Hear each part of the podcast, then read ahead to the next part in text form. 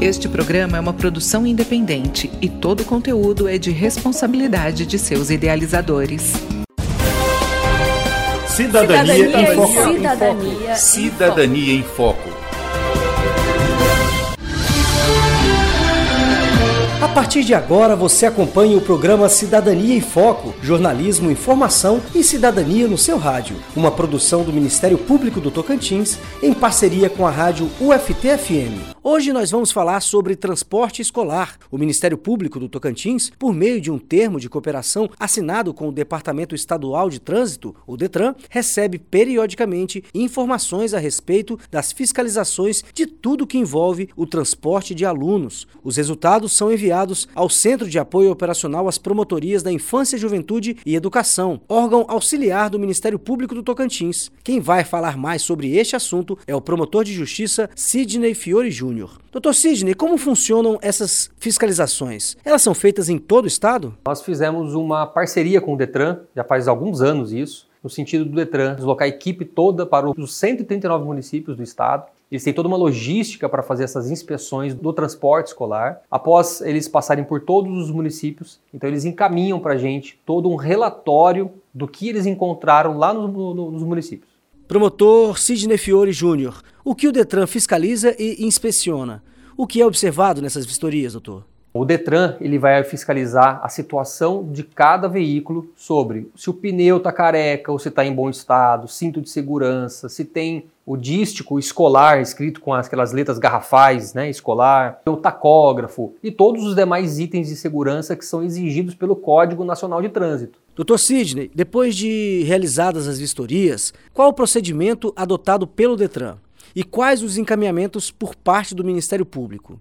O Detran ele encaminha para o, o, Centro de Apoio Operacional das Promotorias todos os relatórios. Do Centro de Apoio nós distribuímos para todas as promotorias. E o promotor de justiça, a par dessa situação, ele pode tomar uma série de providências, chamando o prefeito, chamando o secretário municipal de educação, para um processo de negociação, no sentido de corrigir todos os problemas encontrados nesses veículos. E a situação do Tocantins é preocupante, doutor?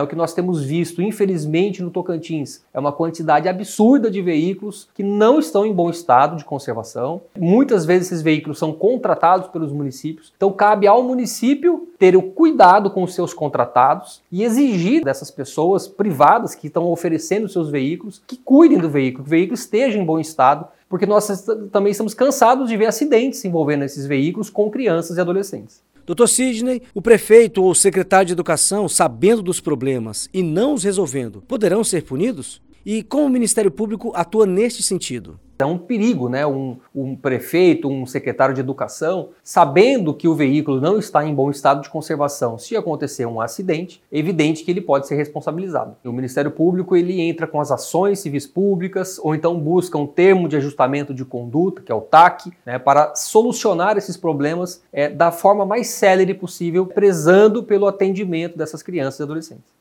No programa de hoje, estamos entrevistando o promotor de justiça Sidney Fiore Júnior, coordenador do Centro de Apoio Operacional às Promotorias da Infância, Juventude e Educação do Ministério Público do Tocantins, que está falando sobre transporte escolar. Doutor, além dos veículos em si, o Ministério Público observa também a logística, correto? A questão das condições das estradas. Gostaria que o senhor comentasse sobre isso. O Ministério Público ele observa a questão do ponto de embarque e o ponto de desembarque. Existe uma resolução do Conselho Estadual de Trânsito que determina que há uma distância máxima de 3 quilômetros entre o local onde a criança reside até o local que ela vai pegar esse ônibus, que é o ponto de embarque. Não pode ser mais do que 3 quilômetros, senão a criança vai ter que andar de madrugada, normalmente de manhãzinha, no meio né, de uma zona rural, quilômetros e quilômetros até chegar ao ponto de embarque. Então esse é um ponto de atenção. Outro ponto de atenção é a situação das estradas. Então também não adianta nada você ter um veículo em ótimo estado se a estrada está quebrada, com uma ponte quebrada e não vai ter o acesso à escola. Muitas vezes essas estradas ou são né, gerenciadas pelo município, às vezes pelo estado, às vezes tem o INCRA no meio, porque ali é uma situação de assentamento. Então tem todo um trabalho por trás que o Ministério Público precisa fiscalizar para que no final das contas a criança entre no ônibus e desça na escola.